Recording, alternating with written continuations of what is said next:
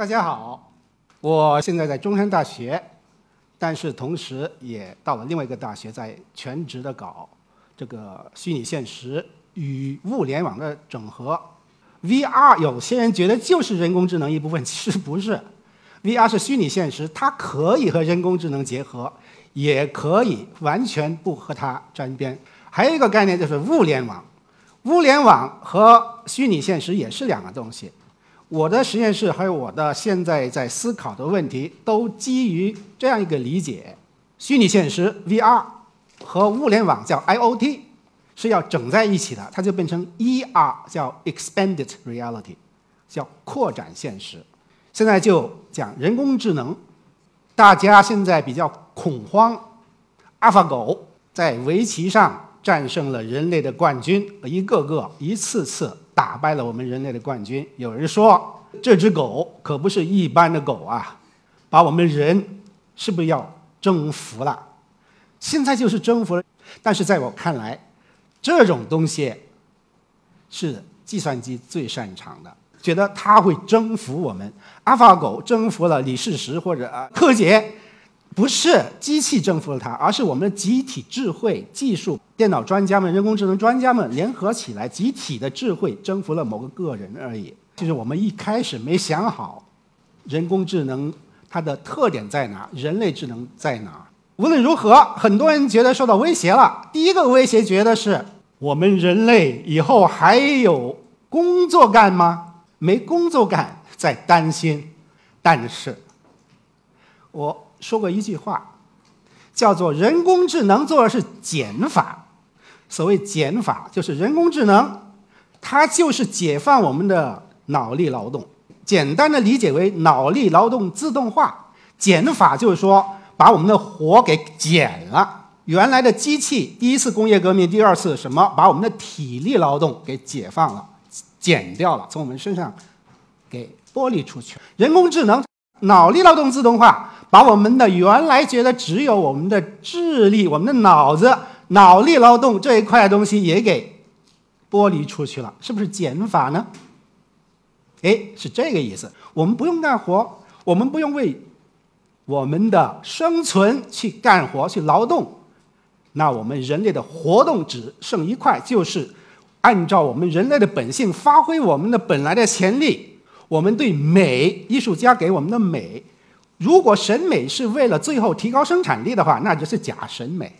我们审美就是为了美本身，那是真审美。所以，所有这些东西，还有我们哲学思辨对世界、宇宙的规律的认知，除了转化成技术是它的一大功能，它的最重要的功能，对于科学家本身来说，就是对宇宙的把握本身。读这本天书就是最大的价值，包括追求。对世界的认识、创造、审美，还有等等，发挥我们人类潜能的东西，那叫内在价值。所以呢，我们的生活是为了扩充它，那就到了 VR 或者我叫做 ER，VR 加 I O I O T，人工智能它的减法做得很好，我们不要担心。我和美国的量子物理学家一起研究了多少年，讨论多少年，得出个结论：用我们现在图灵机。冯诺依曼机或者叫，是做不出有自我意识的主体机器来的，它都是客体，都是工具性的。所以呢，如果我们想想看，我们做个虚拟现实，现在这个图，左边那个人戴着头盔，那是虚拟现实 VR，他在叫；这个右边那个电脑，也许那喇叭会上发生叫声出来，和人一样。但是你觉得右边那个电脑上真的有 VR 吗？没有。那 V 它缺少的是什么？不管再复杂，人工智能整个阿尔法狗啊、阿尔法猫啊，全接到那个头盔后边去。这个头盔戴上去会有 VR 吗？有虚拟世界吗？没有，因为那边没有自我意识。而这边一个人他会叫，那是我们知道哦，他有体验到什么东西。我们试试看，他是有的，他我有，他也有，我有，他没有，那个电脑是没有的。所以这一点上，什么时候才有可能改变？只有量子力学作为设计原理才有可能改变。现在的图灵机是没有的，所以这东西是要分开的。所以这个人工智能再多的电脑、再复杂的电脑，它不会产生自我意识。这一点没区分开的话，我们就会误入歧途。这个图就说明了什么呢？AI，如是现在这种数字计算机，自我意识包括我们的自由意志，包括我们的情感等等东西是怎么来的，我们不知道。我们知道这不一样，但是到底什么造成它不一样？现在人类知识的所有方面没有一个知道是这个最后根据是什么，不知道。完了以后，我们就去把它搞人脑整合，像这个马斯克去做这种事情就非常危险了，因为他觉得人工智能有对我们威胁，那我们怎么对付它呢？刚才讲的那种威胁，说我们自己整成比他还牛啊，还人工智能啊，作为我的智力的扩大呀，这样的话不就可以对付人工智能对我们威胁了吗？但是马斯克做这东西，在我看来是比人工智能威胁不知道多少倍，因为什么呢？脑机融合，我们不知道它的后果，我们不要想当然的觉得接上去就延伸了，有可能在某个地方一碰，我们自我意识没有了，我们人就变成机器了。还有一种可能，自我意识还存在，但是呢，接上去以后，外来的控制信号非常容易控制我，都给某个人一控制，那。就非常危险的，每个个体它的自主性、它的基本权利就会容易的受到威胁。所以我说，人机关联一定要遵循这三条不对称原则、非对称原则。什么意思呢？就客体就是对象世界，电脑啊什么东西叫客体；主体就是有自由意志的、有第一人称世界的、第三人称、第一人称。这有个方向，我们要分开。信息就是让你认知、帮助你认知的东西叫信息，还有控制信号。控制信号不是帮助你帮助你认知，而是让你动起来做动作的。我们就要把这个分开。事实上，它们混在一起，所以要特别要分开它。从客体到主体这个方向，信息越畅通越好。我们要认知世界，但是从外边来的控制信号不让它进来。第一条不对称，明白没有？第二条，从主体到客体这个方向呢？控制信号越畅通越好。我要控制外界，那就是我的工具嘛，我是主体嘛。但是信息我不让人知道，叫隐私，就要封越密越密封越好，越不畅通越好。这两条要进行调整松动的话，谁来做决定？这个主体本身做决定，外界任何东西不能压倒性的做决定，他要做个第一决定者。三条不对称原则，我看在我看来是为了保证。这种人机互动啊、人机互联啊、人机融合啊，还有 VR、ER 技术，不至于走向毁灭人类的自我意识的主体性的一个最基本的原则。好，这样的话就可以回到讲虚拟现实了。讲到虚拟现实下边的技术牛，一般都会接话茬。我会说到未来的虚拟现实头盔越来越小、越来越轻便，他们就说了。不用，以后哪有什么头盔啊？直接就插脑子了，电极和这个他讲的脑机融合是一个思路，危险吧？马斯克能不能做成这个不知道，比他更危险。我做 VR 说 VR 比他更危险，这不是是自己在搞自己吗？搞什么事情啊？我做一个哲学教授。我做的是为了把这个技术的危险的边界展示给人看，让人警惕，不要再走过这一步，是这样一个功能。二十年前呢，我就写一本书，专门讨论虚拟现实的各种形而上学问题，和这个笛卡尔的沉思啊差不多的东西。那里很有思想实验，有一拉一大串。前几年就变成我的一呃十几个专利呃脚本。现在申请到好几个，我的实验室就根据那些那些东西来的，思想实验变成了这个真正的专利。你看，就是我这个二十年前写的，当时还没有头盔，我已经把自己用手把它画出来、设计出来了，里边还有很多技术设计。我就当时就预言，什么叫预言呢？我说不是真的预言，只是为了说明这个技术迭代它的先后顺序，我就写了一大串。现在你看看到是这个其中取下来几部分。从过去二十年基本上给对上了，你看看仔细看看就知道。我说零八年，电脑的鼠标键盘会消失，大概那时候 iPad 出来了。我是二零一五年皮肤的双向功能，检测我们身体的动作捕捉功能，还有给我们刺激的功能，它就会有双向这种功能。人造皮肤刚好同一年，二零一五年，斯坦福大学、清华大学都宣布他们制造出了样本。所以呢，这个就是后来当然我说到以未来多少年都是以这种方式呢来基础迭代的顺序都差不多。现在我自己做实验室。改装头盔，做重新做软件，我自己编代码，做硬件等等等等。有些公司把我这实现出来，出了一个叫无缝穿越体验，就是说从这个现场戴上去看到是现场，完了以后就穿，过了一会儿就把那个电脑整进的虚拟世界给整进去，无缝的接上去，因为他刚戴上去看到是现场。现实不是虚拟，后来慢慢整进去，在太空啊，什么北京啊，我在广州，他穿越到广州，在纽约，什么回来太空转一圈，回到中山大学校园驶进去，从一楼还看到活的保安，不是电脑造的保安，实验室在六楼来的，完了以后呢，穿越上去还没摘头盔，发觉回到实验室了，一。后来眨眼一看，果然就在实验室，叫无缝穿越，已经做出来。现在很多公司就要和我合作，用我的技术。这就是 VR 加 IoT 造成的这种叫 ER 扩展现实，就是这样一个模型。我就是为了展示无缝穿越 VR 的老总，什么大公司啊，什么 CTO 啊，那个那个华为的那些高级研究人员都分不清，进去不知道哪里进去出来的，这样的危险不危险？很多危险的地方。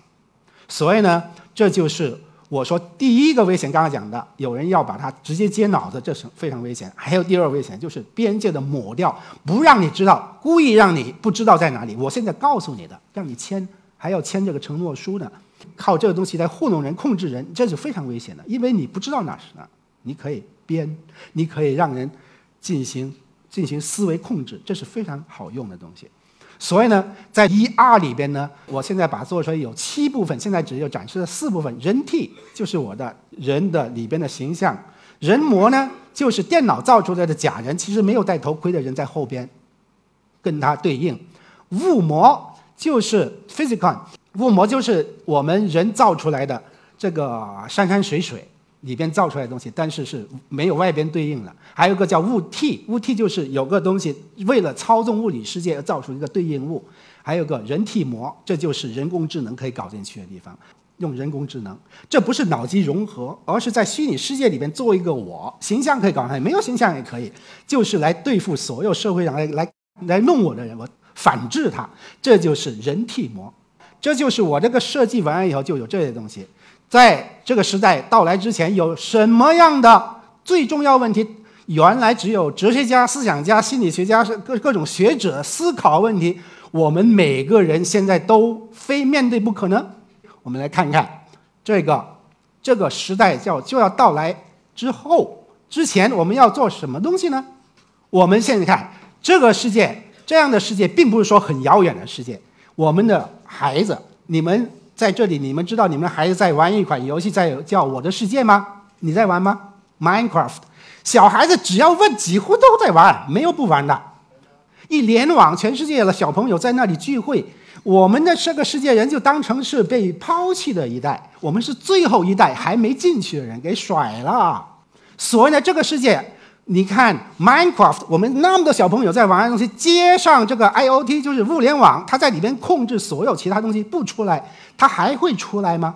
这么小小的东西带着，不会。所以呢，VR 根本就不是说应用哪个行业的问题，它就变成覆盖所有东西，只要用我们眼睛，用我们的触觉，触觉现在还没来的，触觉来就更厉害了。好，听觉、触觉、视觉三个搞定以后，其他就不用管，基本上就可以搞定一切了。这样的世界，我当时的预言就有。这种情况下，我们怎么办呢？就要预先注入人文理性，要有造势伦理学，就这个概念。人文理性就是什么呢？把我们人的价值，就是普遍价值，不是说你的偏好什么就搞进去，那变成竞争打起来了。我是什么穆斯林，你是基督教，我是佛教徒，在里边我的价值观得打仗不行。我们要把最普遍的人类必须。要遵循的价值观念、价值理念，要预预先注入这种世界、未来世界，不然的话，我们就完蛋了。当然，最根本的就刚才说的三条不对称原理，那是最根本的三条原则。其他有什么呢？知情权啊，比如说我在这里边，我被这个弄到虚拟世界里边去，人类整个又没有移民进去，有一边在这，主要功能还在这，我被弄进去。我以为我还在这个现实世界，现在已经做到了，因为我实验室已经做到抹掉界限了。以后，你如果没被告知，就给忽忽悠到这个虚拟世界去，你还不知道，这就是对人的权利的最大的侵犯，这是非常危险的。隐私权，因为你在那里生活，跟世界联网连的这么厉害，任何地方可以无处不在。大家在这里，我在这，但是把我隐身起来，你在说什么话？我听见，你看不见我。隐私权与要和那个隐秘权，你自己可以把自己隐身起来，但是呢，别人的隐私你可以听，这个怎么处理？还有不同的世界、不同的版本的你的替身，在这个现实世界、在虚拟世界，不同的虚拟世界你有不同的社会面目，但是你只有一个主体，到时候法律。你是妇女啊，还是儿童啊，还是老人呢？如果在虚拟世界我变成一个，呃，我在那里的身份是一个十四岁的小女孩，一个十四岁的小女孩在那里边是个老头，完了有人控告说有个儿，呃，性侵犯罪，老头侵犯了小女孩，后来告到这个世界上一看，谁侵犯谁呢？蒙圈，这个问题大吧？法律与伦理，几年前洪堡大学就请我去讲，VR 没火的时候就请我去讲，他们法学院请我去讲，说这种世界，你想象世界到来之后，我们的德国的宪法要怎么修改才有可能去对付它？人与物的界限不知道在哪划分，国界概念有可能没了，国家主权都不知道怎么弄了，个人、机器与集体的界限怎么划分？身体与心。这个意图与后果的区分在哪里？等等等等一大堆问题，我们怎么去面对？以前只有哲学家，从柏拉图开始，康德、笛卡尔那些人在思考这些问题，罗素也是思考这个问题。但是现在我们每个人都要回答这个问题，这是一个很大的问题。所以呢，人文理性一定要鲜活的人文理性，艺术家们还有各种。非工具性的啊，人类思想家们、活动家们，我们先要把虚拟世界这些东西、人文理性先输入进去，它来以后才不会把我们所有人变成机器、变成工具。这样的话，我们迎接这个虚拟世界的到来，我们的就有信心了，就可以往前一步一步的迈进了，就可以穿越了。谢谢大家。